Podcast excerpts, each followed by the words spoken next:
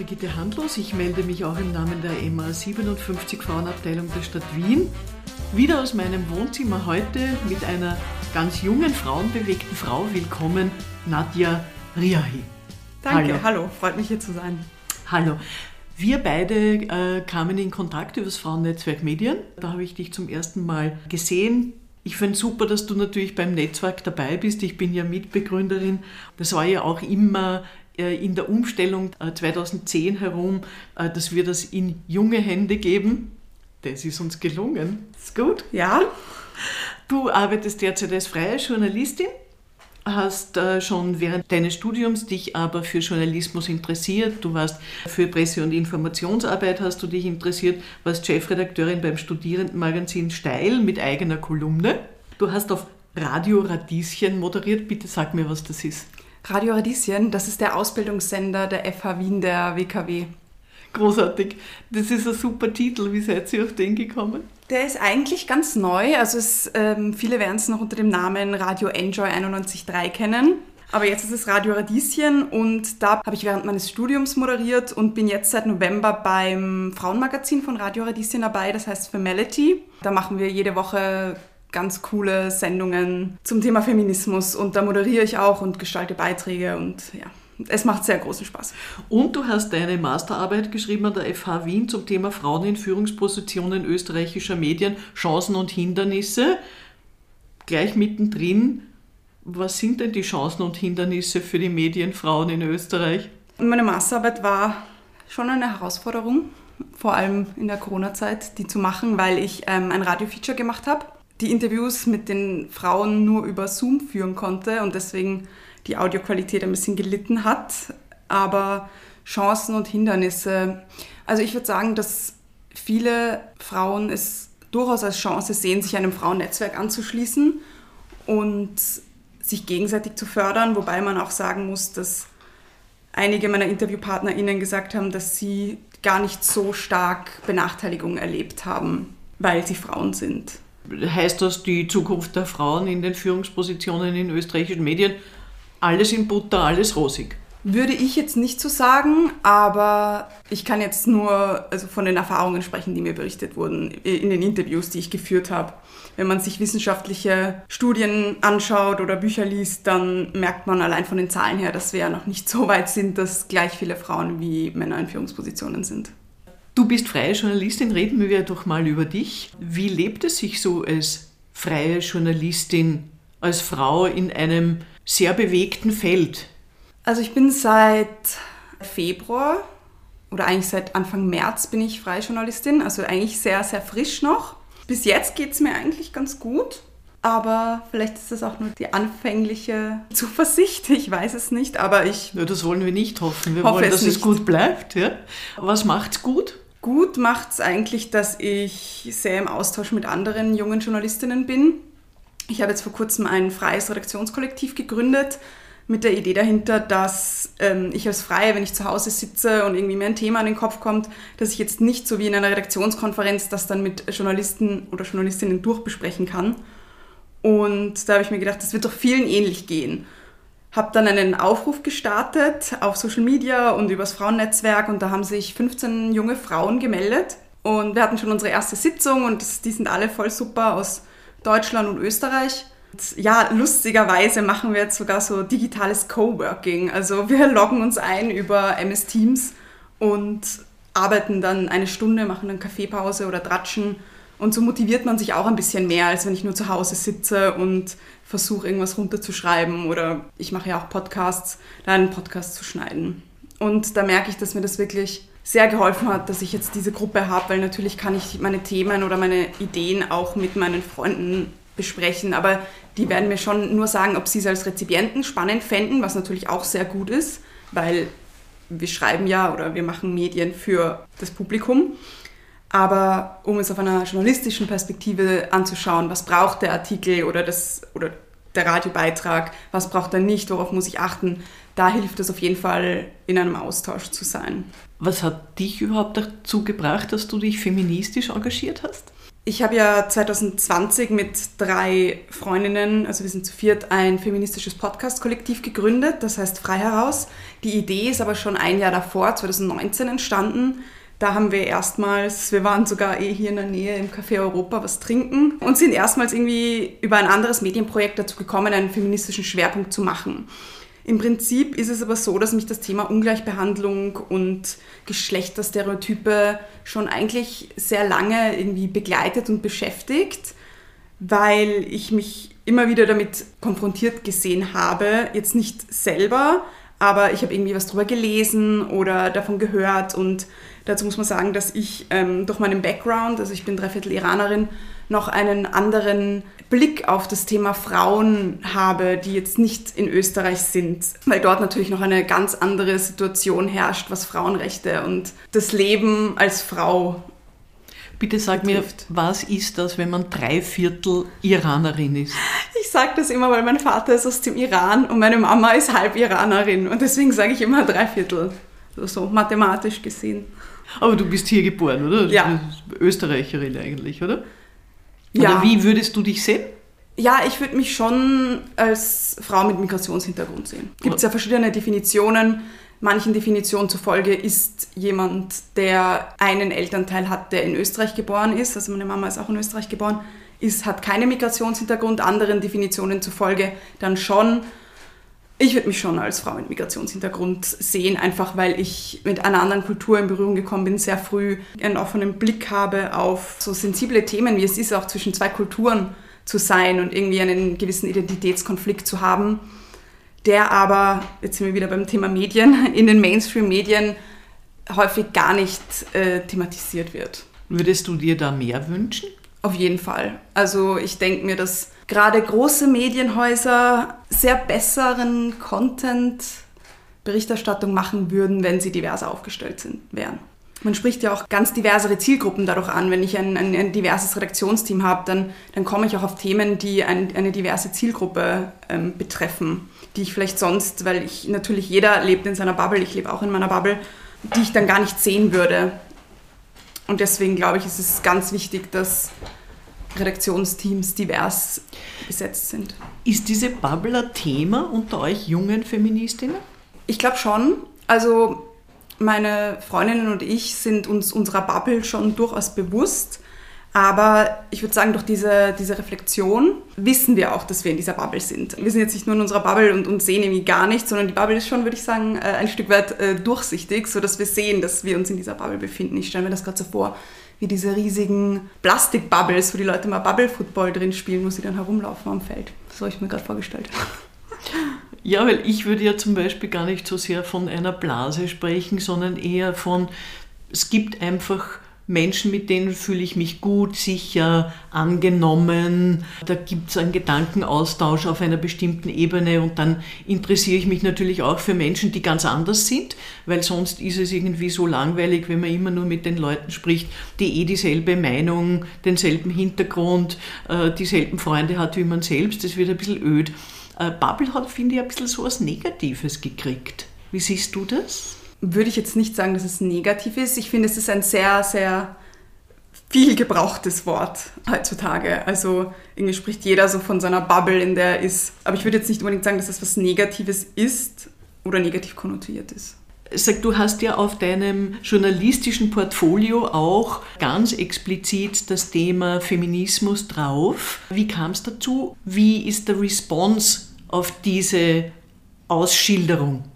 Ich habe das in meinem Portfolio und auch in meinem Lebenslauf, dass mir das Thema Frauenförderung am Herzen liegt, weil ich finde, dass viel mehr Menschen noch darüber reden sollten. Und gerade Redaktionen, die oft sehr weiß und männlich dominiert sind, immer noch wissen sollten, dass es dieses Thema überhaupt gibt. Und ich möchte über dieses Thema berichten, nicht, nicht ausschließlich, ich habe auch andere Themen, über die ich gern berichte, aber ich möchte schon darüber berichten und ich möchte auch, dass das andere sehen. Weil dadurch, dass das andere sehen, gelangt es ja dann ähm, in die Öffentlichkeit und das ist ja auch das Ziel, finde ich.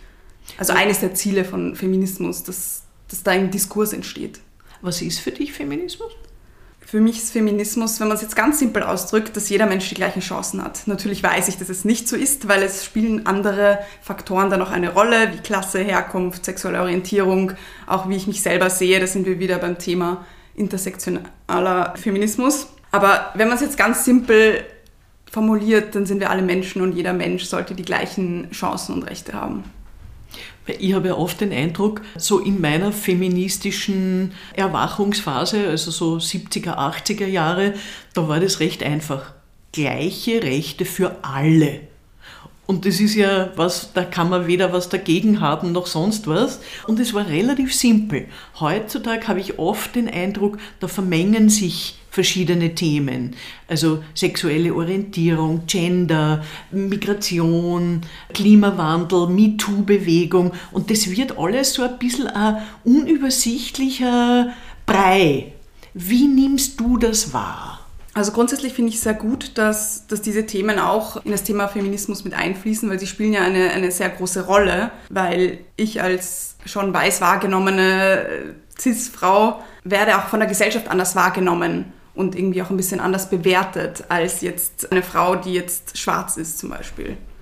Und ich finde es gut, dass das thematisiert wird und auch, dass das damit reinspielt, weil es wollen ja im Endeffekt eben alle das Gleiche. Beim Thema Feminismus ist es so, dass es ja auch ein bisschen, ja, ein bisschen trendy geworden ist, so ein bisschen ein, ein Label. Wirklich? Ja, ähm, da ist ein Siehst ganz, du das so? Das ist interessant. Das ist ein ganz, da ist ein ganz spannendes Buch von der Beate Hausbichler rausgekommen vor kurzem, äh, der verkaufte Feminismus und wie aus einer politischen Bewegung ein profitables Label wurde. Also so ist der Untertitel und das lese ich gerade, es ist sehr cool. Ich hatte das auch nicht so am Schirm, aber wenn man sich jetzt so ein bisschen dann anfängt, damit auseinanderzusetzen, ist es ja, wenn eine Frau sagt, ähm, sie ist Feministin und auch sehr viele populäre Personen, also Menschen in der Öffentlichkeit, sagen jetzt offen, ja, dass sie Feministin sind. Oder wenn wir uns zum Beispiel anschauen, was wir kaufen, auf ganz vielen T-Shirts steht das Wort Feministin drauf oder I'm a Feminist. Aber in Wirklichkeit werden diese T-Shirts von Frauen produziert, die unter ganz, ganz schlimmen Bedingungen arbeiten. Und viele Frauen tragen dann diese T-Shirts oder, oder haben Notizblöcke, wo das draufsteht, mit Stolz und, und fühlen sich dann gut, ohne zu sehen, dass eigentlich dafür eine andere Frau ausgebeutet wurde. Und das ist auch ein ganz, ganz spannendes Thema, das, finde ich, jetzt gerade durch dieses Buch ein bisschen mehr Aufmerksamkeit in Österreich bekommt.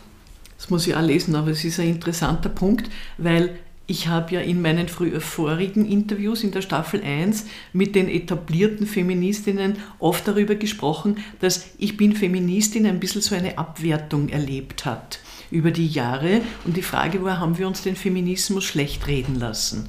Wie siehst du das? Also ich glaube nicht, dass er schlecht geredet wurde, aber ich glaube auch, oder ich habe das Gefühl, dass Feminismus heutzutage, oder so wie ich ihn erlebe, vielleicht ein bisschen weniger kämpferisch ist, als ich jetzt zum Beispiel, wenn ich den Film von der Johanna, über die Johanna Donal angeschaut habe, dass er ein bisschen weniger, sagen wir mal, aggressiv ist. So kommt es mir zumindest vor. Kann natürlich auch damit zusammenhängen, dass sehr viel Feminismus in sozialen Medien ähm, geschieht und dass da vielleicht weniger aggressiv rüberkommt, wie wenn ich jetzt jede Woche zum Beispiel eine große Veranstaltung zu dem Thema mache oder eine Demonstration. Vielleicht wird der Feminismus ein bisschen leiser, wenn er auf den sozialen Medien ist. Ist mir nur gerade gekommen, der Einfall. Na, in den Jahren der Johanna Donal musste ja gesetzlich sehr viel erledigt werden. Ja? Also da gab es ja auch wirklich in Gesetzen festgeschriebene Unglaublichkeiten und Ungleichheiten und Ungerechtigkeiten. Per Gesetz haben wir ja jetzt vieles erledigt, nur im echten Leben geht dann doch wieder weniger voran. Was müsste deiner Meinung nach mehr vorangehen? Also zuerst fällt mir ein guter Spruch ein und den hat mir eine meiner besten Freundinnen gesagt, die studiert Recht und gesagt, Recht bedeutet nicht Gerechtigkeit. Was mehr passieren müsste. Natürlich kann ich jetzt die offensichtlichen Sachen nennen, wie ja Gender Pay Gap äh, abschaffen, mehr Betreuungsmöglichkeiten für Kinder, damit Frauen auch arbeiten können, ähm, sich massiv gegen die Altersarmut einsetzen. Das ist ein Thema, das mich, obwohl ich 27 bin, schon sehr beschäftigt, ehrlich gesagt. Obwohl ich jetzt auch noch nie Vollzeit gearbeitet habe. Ich bin jetzt erst im November mit meinem Studium fertig geworden. Aber dieses Thema Altersarmut, das spielt bei mir und auch bei meinen Freundinnen eine richtig große Rolle. Und das finde ich eigentlich richtig traurig, dass ich das von Männern in meinem Alter nicht erlebe. Weil es dort nicht so häufig stattfindet. Alle Statistiken zeigen, die Altersarmut bei Frauen ist beträchtlich höher. Aber ist das nicht auch positiv, dass es euch beschäftigt? Weil nur wenn es ins Bewusstsein gelangt ist, kann man auch dagegen arbeiten. Ja, das stimmt auf jeden Fall. Das, das würde ich wirklich so sagen, dass dadurch, dass wir so jung uns darüber schon Gedanken machen, können wir uns ja auch überlegen, wie wir jetzt als Individuen dem Thema entgegenwirken. Was anderes ist natürlich noch, wie wir schauen, dass das zu, einem, zu einer kollektiven Verbesserung einfach kommt. Weil natürlich kann ich mich selber damit beschäftigen und ich bin in der privilegierten Lage, dass ich ähm, momentan Geld sparen kann. Aber es geht ja vielen anderen Frauen nicht so.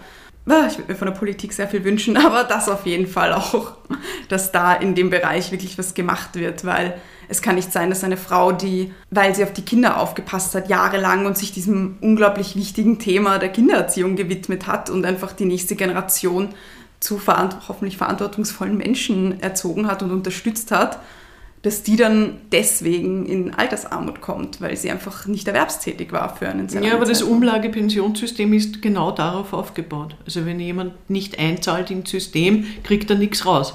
So ist es. Ja. Das ist eine Tatsache. Heißt aber nicht, dass es gut ist, wenn es so ist. Hast du eine Idee, wie es gerechter sein könnte? Was man schon machen könnte, ist, dass man die, die, die Arbeit bezahlt, die unbezahlte Care-Arbeit. Wie das genau aussieht, aber so, so viel Gedanken habe ich mir ehrlich gesagt noch nicht darüber gemacht. Das liegt auch daran, dass ich mir selber noch nicht darüber im Klaren bin, ob ich Kinder möchte oder nicht. Also ich tendiere eher zu Nein, würde das jetzt nicht 100% unterschreiben, aber deswegen ist es jetzt noch nicht so sehr in meinem Bewusstsein drinnen. Hast du Vorbilder? Ich würde sagen, Vorbilder jetzt nicht in dem Sinne, dass ich so sein möchte, ja, in der klassischen Definition betrachtet, aber es gibt einige sehr tolle Frauen, die ich bewundere, auch viele eigentlich, die, die im Journalismus sind. Also zum Beispiel meine Kollegin, die Formality gegründet hat, Johanna Hirzberger, oder eben auch Beate Hausbichler, die ähm, Ressortleiterin von Die Standard.at, oder Beatrice Frasel, die auch einen sehr coolen feministischen Podcast macht und dann natürlich auch der gesamte Vorstand vom Frauennetzwerk Medien, den ich eben unterstützen darf. Und ich merke auch da, wie viel trotz Remote-Arbeiten und alles nur Vorstandssitzungen nur über Zoom abhalten, wie viel Drive da trotzdem da ist. Und wir sind ja auch alle voll berufstätig und stecken da trotzdem so viel rein. Und das finde ich extrem bewundernswert. Das heißt, du erlebst sehr viele Frauen, die solidarisch miteinander sind. Weil es heißt ja auch immer so, die Frauen sind so stutenbissig dran und helfen einander zu wenig und bei den Männern sei das alles besser. Sind Frauen solidarisch miteinander? Ich würde schon sagen, ja. Ich habe jetzt nichts Gegenteiliges ähm, eigentlich erlebt. Und gerade bei jungen Frauen, ähm, Frauen in meiner Generation, ist dieser Solidaritätsgedanke, Solidarity und so, das ist ganz groß. Es gibt ja auch andere coole Frauennetzwerke, wie zum Beispiel die Sorority wo auch sehr viele junge Frauen drinnen sind und ich denke mir, ich finde das so cool, weil da gibt es so eine Facebook-Gruppe und da sind irgendwie 6000 Frauen drinnen und allein wenn man da was reinschreibt, dann kriegt man immer sofort irgendwie Antworten und, und die Frauen versuchen sich gegenseitig zu helfen und ich würde sagen, ich erlebe eigentlich nichts als Solidarität in, unter Frauen. Ich sehe gleich eine gute Überleitung zu der Frage, die mich auch sehr beschäftigt. Wie kann sich der Feminismus verändern durch die Social-Media-Kontakte? Wie erlebst du das? Weil wir haben auf der einen Seite äh, Hass im Netz und sehr schiere Postings, gerade auch äh, gegenüber Frauen, wo es sehr oft um sexualisierte Gewalt geht etc. Und auf der anderen Seite das, was du jetzt gerade geschildert hast. Und wo bewegen wir uns da? Ja, also das Internet kann viel, äh, viel Schönes, aber auch äh, viel Schreckliches. Ich habe es eh schon ein bisschen angesprochen, dass ich das Gefühl habe, vielleicht, dass wenn etwas nur mehr online stattfindet, dann habe ich das Gefühl, dadurch, dass wir online ja mit so vielen verschiedenen Sachen auf Social Media konfrontiert sind, da ein Video, da ein Post, da eine Nachricht, dass viele Sachen auch ein bisschen untergehen. Und das war auch das, was ich vorher gemeint habe, als ich gesagt habe, dass ich das Gefühl habe, Feminismus ist vielleicht ein bisschen leiser geworden, weil er sich sehr stark auf soziale Netzwerke konzentriert, was gut ist, weil du kannst so viele Menschen erreichen. Aber es rutscht auch sehr viel durch. Und was, was diese ganze Hass im Netz Geschichte angeht, ist es ja häufig so, dass dieser Hass von, von Männern gegenüber Frauen ja verübt wird. Und ich habe jetzt eigentlich keinen Fall erlebt, wo das jetzt irgendwie wo eine Frau eine andere Frau großartig beschimpft hat. Natürlich gibt es immer wieder auf Social Media, wenn man jetzt sich die ganzen InfluencerInnen anschaut, Hasskommentare auch von Frauen. Aber wenn wir jetzt wirklich von so, und ich glaube, es gibt auch sicher viele Drohungen, aber ich selber habe das halt nicht erlebt, weil ich jetzt nicht so, so stark auf Social Media unterwegs bin. Wir haben erst vor ganz kurzem erlebt, auf einer ganz hohen politischen Ebene, dass die EU-Kommissionspräsidentin wirklich äh, auf die Seite, aufs Sofa gesetzt wurde und die Männer haben sie vorn positioniert. Was fällt dir zu so einem Bild ein? Es ist lustig, so eine, so eine Szene wurde beschrieben in dem Buch ähm, Lean In von Sheryl Sandberg. Das ist ja die CEO von Facebook. Das ist auch eines der ersten Bücher, das mich ein bisschen zum Nachdenken angeregt hat über das Thema eben Gleichstellung und auch Gleichstellung am Arbeitsplatz. Weil da gab es auch ein Kapitel darum, dass wenn ein Meeting stattfindet und es sind Frauen und Männer da, dann setzen sich die Männer wie selbstverständlich an den Tisch und da sind halt dann am Rand Stühle und die Frauen setzen sich an den Rand. Dass da immer noch so ein, so ein Bild herrscht, auch dass Frauen dann zum Beispiel so Hilfsarbeiten erledigen, wie es gibt ja ganz viele Geschichten dazu, dass hat mir eine Agenturgründerin mal erzählt, sie war in einem, einem Kongress und dann dürfte ein Mann zu ihr gesagt haben, ja, bringen Sie mir bitte einen Kaffee.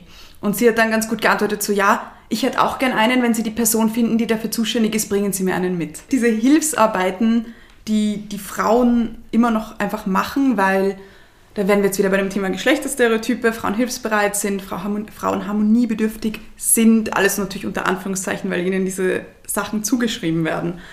Trotzdem, das, was du schilderst, ist auch etwas, was ich aus meinem früheren Arbeitsbereich sehr, sehr gut kenne. Und äh, sehr viele junge Ferialpraktikantinnen müssen dazu ermutigt werden, laut, selbstbewusst, laut zu sprechen, äh, sich klar auszudrücken, sich nicht klein zu machen, nicht zu flüstern, sich in die erste Reihe zu setzen. Wie kriegen wir das raus aus unserem System? Boah, das ist so schwierig, weil das einfach schon, als kleine Mädchen wird uns ja schon gesagt von der Gesellschaft, ja, ähm, mach dich nicht schmutzig, lauf nicht so schnell, schrei nicht so laut, hilf mir in der Küche, während äh, Burschen ja was ganz anderes gesagt wird, ja, tob dich aus, ähm, oder du, das hast du toll gemacht, wenn du jetzt zum Beispiel irgendeinen Frosch seziert hast. So einem Mädel wird wahrscheinlich gesagt, ja, öh, was machst du da? Also es sind einfach nur so plakative Beispiele irgendwie, die uns immer noch vorgelebt werden, auch von der Struktur einfach, in der wir, in der wir leben. Und ich finde es richtig schwierig, da auszubrechen. Ich habe mal irgendwie mit einer Freundin gesprochen und habe dann gesagt, ja, ich hätte so gern das Selbstbewusstsein eines weißen 45-jährigen Mannes, weil ich stelle mir das so cool vor, nicht voller Selbstzweifel zu sein, weil ich eine Frau bin. Natürlich bin ich der Meinung, dass Frauen genauso gut sind wie, wie Männer, aber es ist so schwierig, das irgendwie rauszukriegen und ich frage mich wirklich, wie das in Zukunft gehen soll und ich glaube, ganz, ganz viel geht da über die Erziehung. Und dann liegt es an den Eltern selbst, dass sie ihre Kinder dahingehend erziehen, dass sie ihnen zumindest das Selbstbewusstsein anerziehen. Vielleicht wird das dann eh wieder zerstört, wenn sie das erste Mal ins Berufsleben einsteigen, weiß ich nicht, aber dass sie zumindest so mal aufwachsen.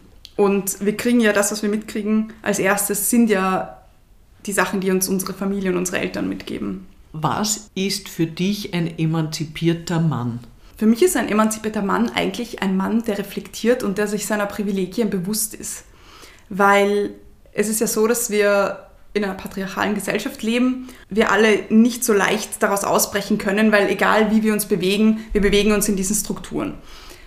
Männer können auch da nicht so leicht ausbrechen. Aber wenn sich Männer zumindest bewusst sind, dass sie diese Privilegien genießen und dass wir in einer patriarchalen Gesellschaft leben und sich zumindest ein bisschen darüber Gedanken machen, mit welchen Ungleichheiten Frauen konfrontiert sind. Also wenn das jeder Mann machen würde, dann wäre die Welt doch schon ein Stückchen besser. Das wünschen wir uns und legen wir uns als Päckchen unter den Christbaum. Nadja, was ist deine Vision? Was ist dein größter Traum? Also wenn wir jetzt über, über feministische Ziele sprechen, dann würde ich auf jeden Fall sagen, einerseits natürlich gleiche Rechte und gleiche Chancen, aber andererseits auch, dass jede Frau einfach äh, das Selbstbewusstsein hat, um dann ihre gleichen Rechte und gleiche Chancen auch wahrnehmen zu können. Weil nur weil ich jetzt die gleichen Rechte und Chancen habe, heißt das ja nicht, dass ich das Selbstbewusstsein und die Kraft habe oder an mich glaube und das dann auch umsetzen kann, was ich möchte. Und wenn wir jetzt von mir persönlich sprechen, von meiner Lebensvorstellung, dann könnte ich mir schon mal irgendwann vorstellen, dass ich in der Führungsposition von einem Medium bin. Ich glaube, dass man da schon auch sehr viel, sehr viel bewirken kann. Und ja, da werden wir wieder beim Thema Öffentlichkeit. Die Medien berichten und wir saugen das auf und nehmen das dann als relevant wahr. Damit du so eine gute Führungsposition ausfüllen kannst, was glaubst du, braucht es dazu? Also ich glaube, eine gute Führungsposition muss auf jeden Fall äh, zuhören können, also den MitarbeiterInnen zuhören können auch ein Stück weit flexibel sein, weil es läuft nicht immer alles so, wie man sich das vorstellt. Ja, auf jeden Fall dem Team auch etwas zutrauen und auch ein bisschen gelassen sein, glaube ich. Gerade im Journalismus ist das ganz wichtig für Führungspositionen, dass sie da ein bisschen gelassen sind, weil es kann immer sein, dass, weiß ich nicht, ein Interview abgesagt wird oder irgendein Fototermin ins Wasser fällt und dann muss man eine Geschichte schieben oder was auch immer.